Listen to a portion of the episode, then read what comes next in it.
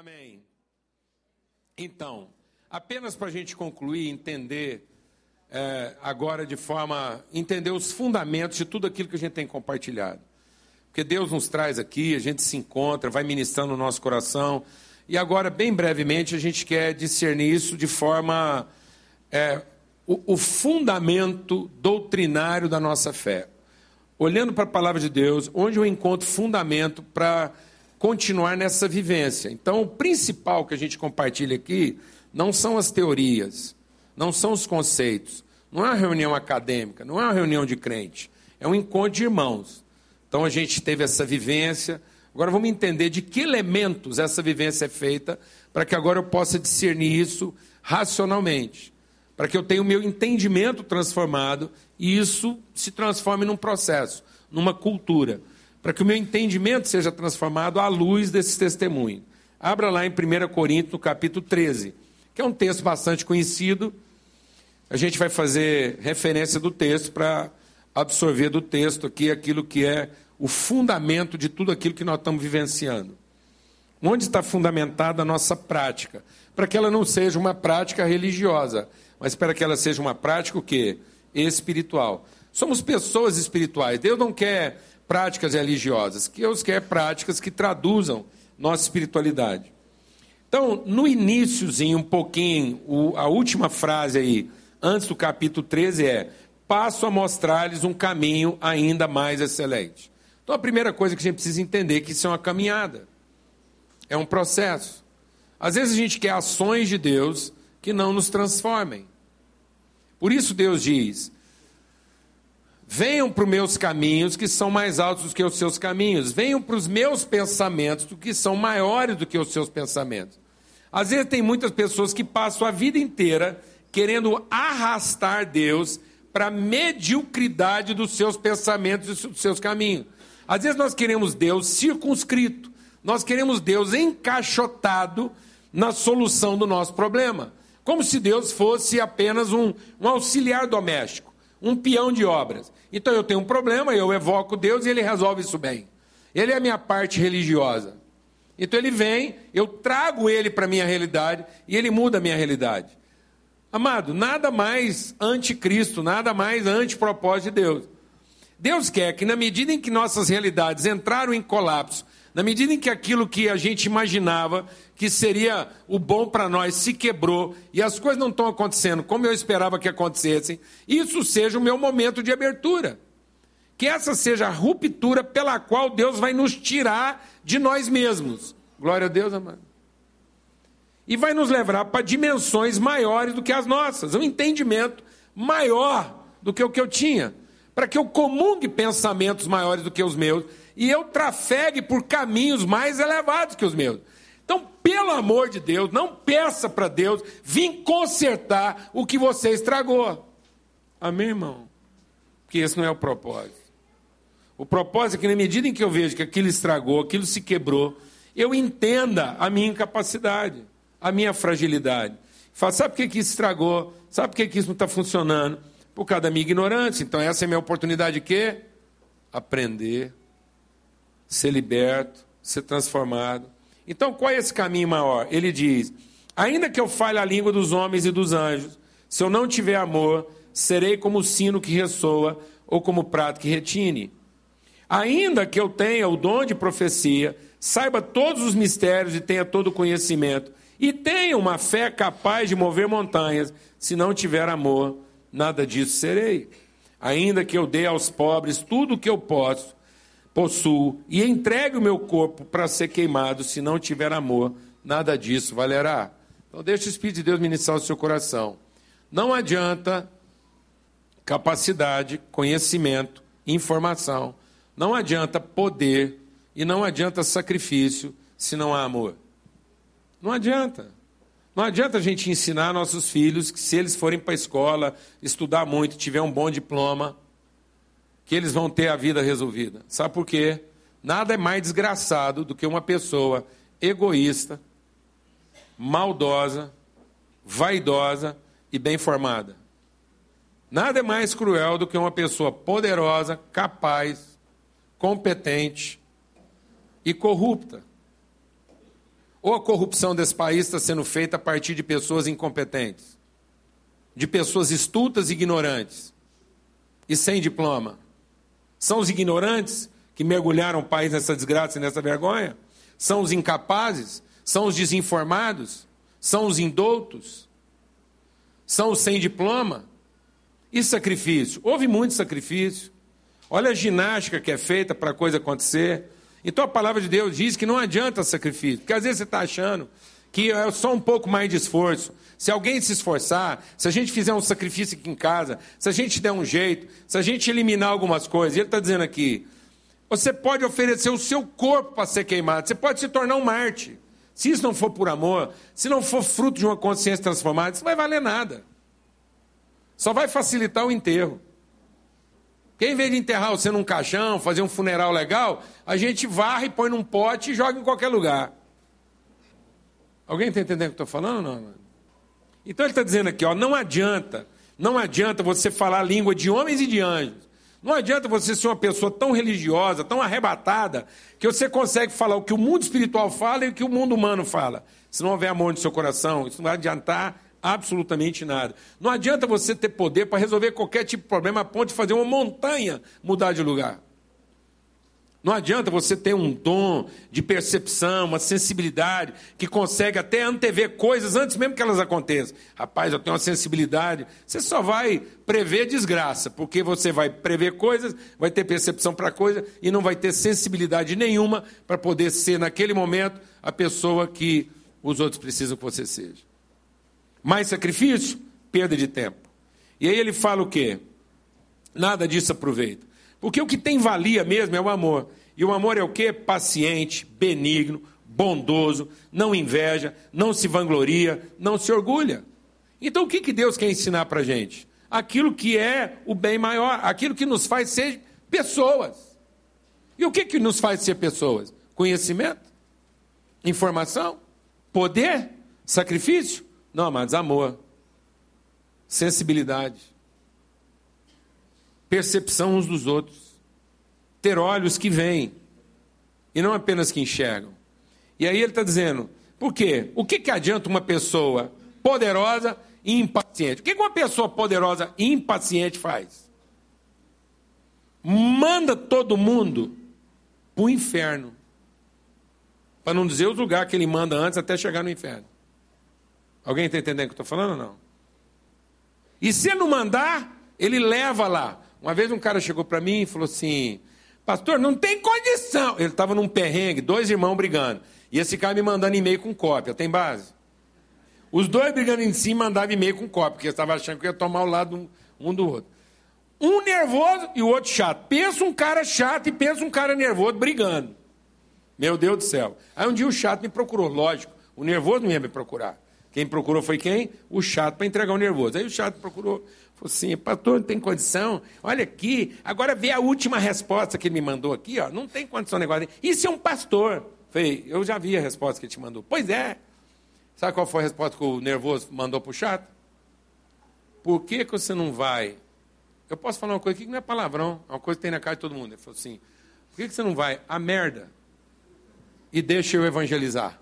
Aí ele chegou lá, quase tão nervoso quanto nervoso. Eu falei assim: escuta, vou falar um negócio para você. Às vezes você não conhece meu irmão. Eu conheço ele de quando ele era traficante de droga, ele faltava matar, batia nos outros. Esse cara vem de uma história complicadíssima. Onde abundou o pecado, superabundou a graça. Nós já estamos no lucro. Esse cara, você está achando que ele está nervoso? Nós já estamos no lucro, porque eu conheci ele quando ele não tinha um evangelho. Então vou te falar uma coisa. No tempo que ele não era convertido, ele não te mandaria para esse lugar. Ele te levaria lá. Entendeu? Porque tem gente que tem o poder de mandar, ou tem o poder de levar lá. Entendeu, amado? É isso que acontece. Então não adianta poder sem o quê? Amor. Sem bondade. O amor não maltrata, não procura seus próprios interesses. O que, que nós estamos fazendo com o poder que a gente tem, amado? O que, que nós estamos fazendo com a, com a informação que a gente tem? Nós estamos usando muitas vezes poder e conhecimento para quê? Para maltratar, para abusar, para explorar, para tomar dos outros e não para repartir. O amor não se alegra com a injustiça. O amor não pode ver uma desigualdade e não fazer um esforço no sentido de diminuí-la. É isso que o texto está dizendo. O amor não se alegra, só se alegra com a verdade. O amor tudo sofre, tudo crê, tudo espera, tudo suporta. Aí ele diz assim: o amor nunca acaba. As profecias passarão, as línguas cessarão, o conhecimento também passará. E aí ele diz uma coisa: quando eu era menino, falava como menino, pensava como menino, mas quando eu cheguei a ser adulto, deixei das coisas próprias de menino. Então, qual é a obra de Deus na nossa vida? É nos transformar em pessoas o quê? Adultas. Porque sabe o que, que acontece? Nós estamos ensinando os nossos filhos, muitas vezes, a serem poderosos e não a serem maduros, a ter conhecimento, a se sacrificarem por aquilo que sonham e não a ter maturidade. E hoje nós temos um relacionamento de meninos poderosos, de meninos bem informados e de meninos que se sacrificam para ter tudo o que querem. Mas é um relacionamento de meninos, de pessoas que se comportam como menino, dão birra igual menino, emburra igual menino. Gente que qualquer coisinha fala o quê? Que, que era uma das coisas mais comuns no seu tempo de infância. Um, dois, três, não brinco mais. Pronto. Belém, Belém, para nunca mais ficar de bem. Eu já falei. Só um Satanás para relacionar a cidade de Belém com nunca mais ficar de bem. Pois sim, Belém nasceu de Salvador. Agora, como é que nós podemos transformar isso em rima de inimizade? Fala a verdade, amado. Só o capeta para ter feito um verso desse. Por que, que não buscou qualquer outra cidade, menos o quê? Belém, porque é em Belém que é nascido o Salvador. Aqui ele vai perdoar todo mundo para ninguém nunca mais ficar de mal, mas todo mundo ficar sempre de bem. Então a gente podia falar: Belém, Belém, para sempre ficar de bem. Glória a Deus. Então ele está dizendo: assim permanecem agora os três: a fé, o amor e a esperança. O maior deles, porém, é o amor. Quando ele está falando isso, ele está falando de um fundamento. E a gente quer terminar o nosso tempo aqui falando dessa parte subjetiva, que é o fundamento sobre o qual nós estabelecemos a nossa vivência. Muitas vezes eu fico vendo esses testemunhos, eu quero ter essa vivência e não tenho. Por quê? Porque eu não gasto tempo estabelecendo o quê? Os fundamentos. Eu quero ter a parte objetiva, mas não quero gastar tempo na parte o quê? Subjetiva. Então, qual é a parte subjetiva? Uma referência. Então, como engenheiro, a gente vai estabelecer um fundamento. Um fundamento de três pontos. Porque quando você tem um fundamento de três pontos, ele não balança, porque por três pontos passa o quê? Um plano. Então, quando eu tenho três pontos elementares e fundamentais, eu estabeleci uma plataforma sobre a qual isso está bem estabelecido e bem firmado e não vai balançar. Amém? Então, qual é o primeiro ponto? É a referência. Eu preciso ter uma referência que seja absoluto. Eu quero edificar algo, eu tenho que ter uma referência e um absoluto. Algo que esteja fora de mim, mas que produz em mim um movimento que dá para mim uma direção. Então, qual é a referência? É o amor. Qual é o nosso absoluto? É o amor. O nosso problema é que a gente confunde amor com o quê? Com cobiça, com gostar muito. Deixa Deus ministrar o seu coração. Amor não é gostar muito. Amor não é cobiça. Amor não é o que eu desejo.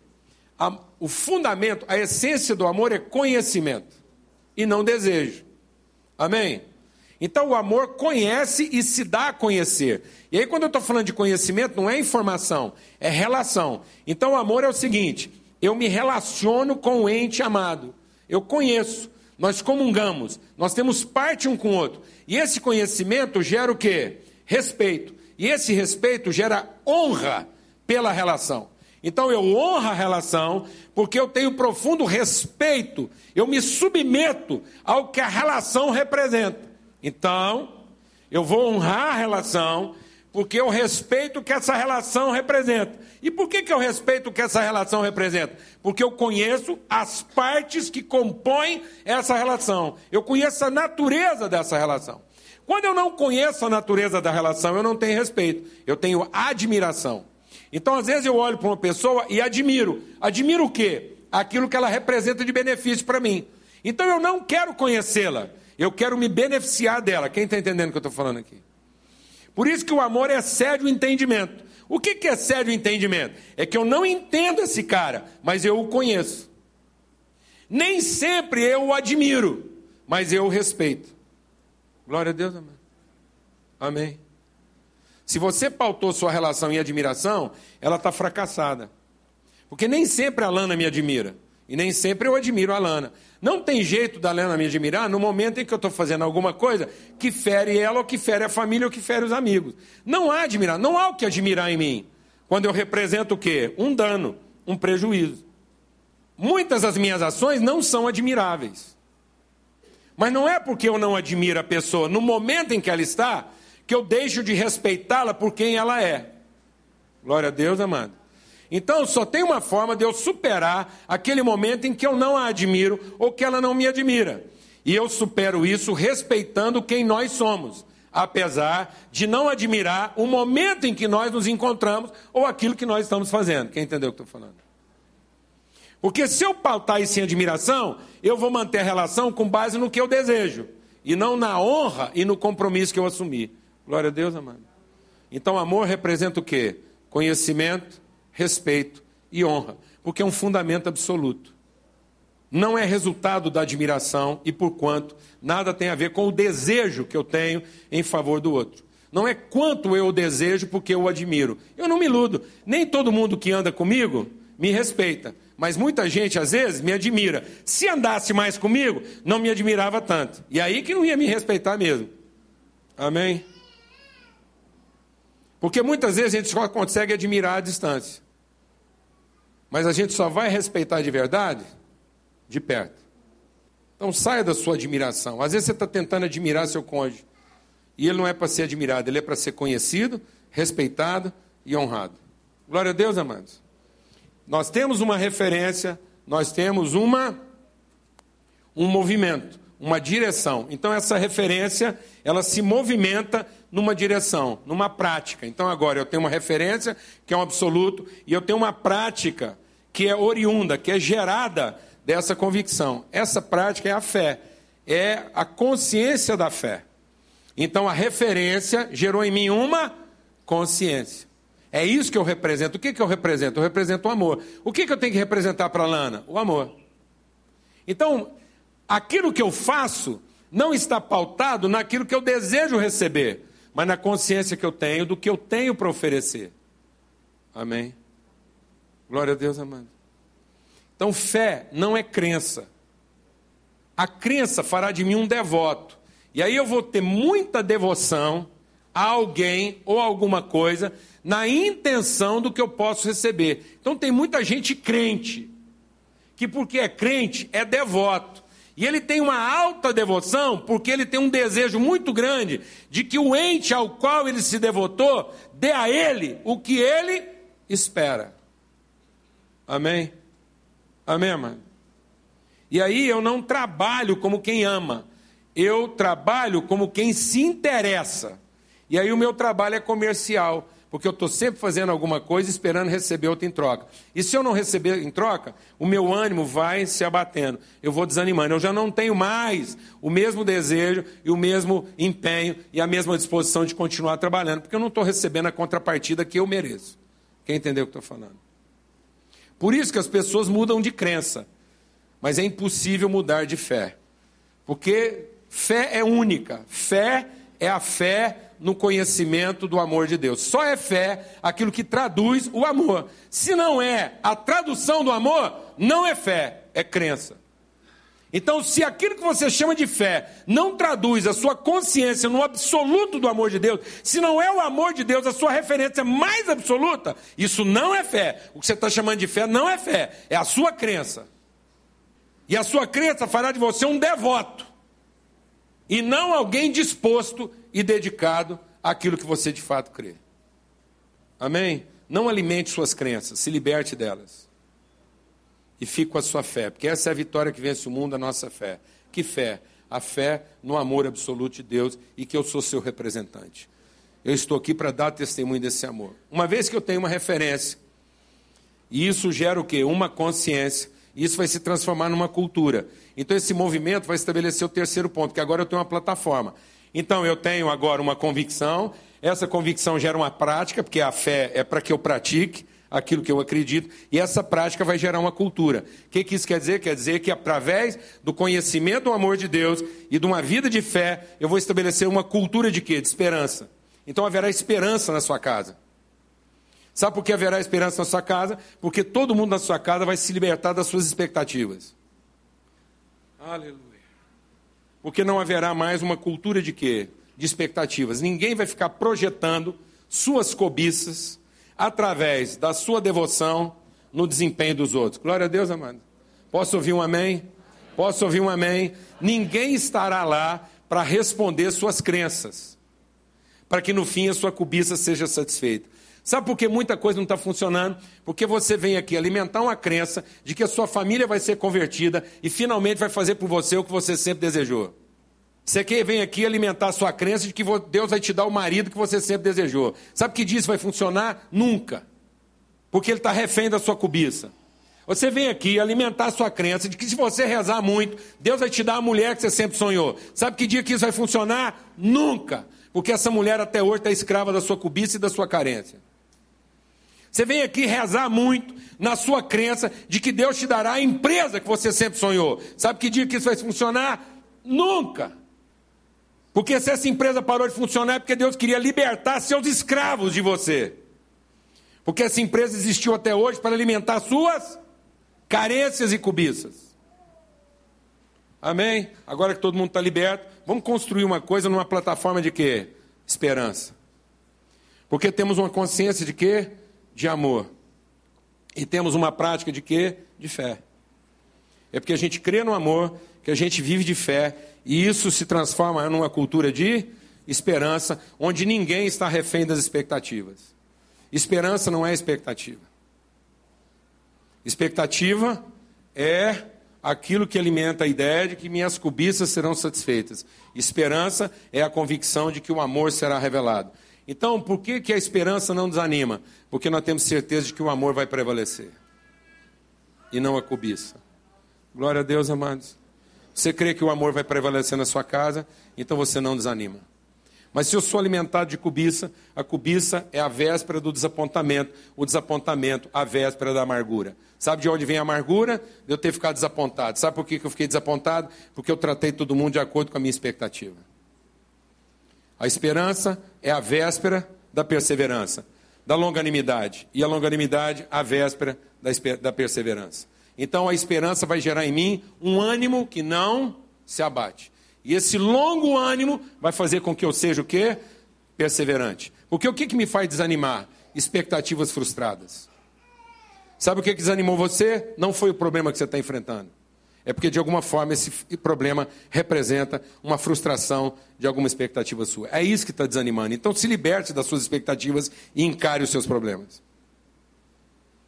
Vou repetir: liberte-se das suas expectativas e encare os seus problemas com esperança de que o amor vai prevalecer. Amém? Vamos ter uma palavra de oração. Deus quer nos dar uma referência de amor, uma prática de fé, um ambiente de esperança. Leve esperança para sua casa. Levando o quê? Uma fé inabalável de que o amor de Deus prevalecerá. Amém? que não é o seu sacrifício em favor do que você tem para receber, mas é o seu compromisso e o seu empenho no que você tem para oferecer. Suas expectativas foram frustradas, as coisas não estão acontecendo como você esperava. Enfrente isso com a sua fé. Enfrente isso com amor, com graça, com favor, com longanimidade. O amor jamais acaba. O amor tudo sofre. O amor tudo crê. O amor tudo espera. O amor tudo suporta. O amor é bondoso, é longânimo. O amor não se impacienta. O amor não fica com raiva. O amor não se alegra com o mal do outro. O amor não busca seu direito nem seu próprio interesse. Em nome de Cristo Jesus, Deus de misericórdia.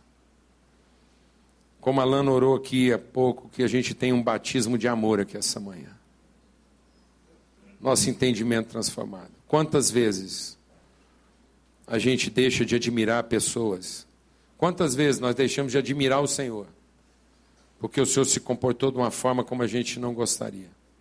Mas nós queremos viver uma relação de respeito, de conhecimento e de honra. Em nome de Cristo Jesus.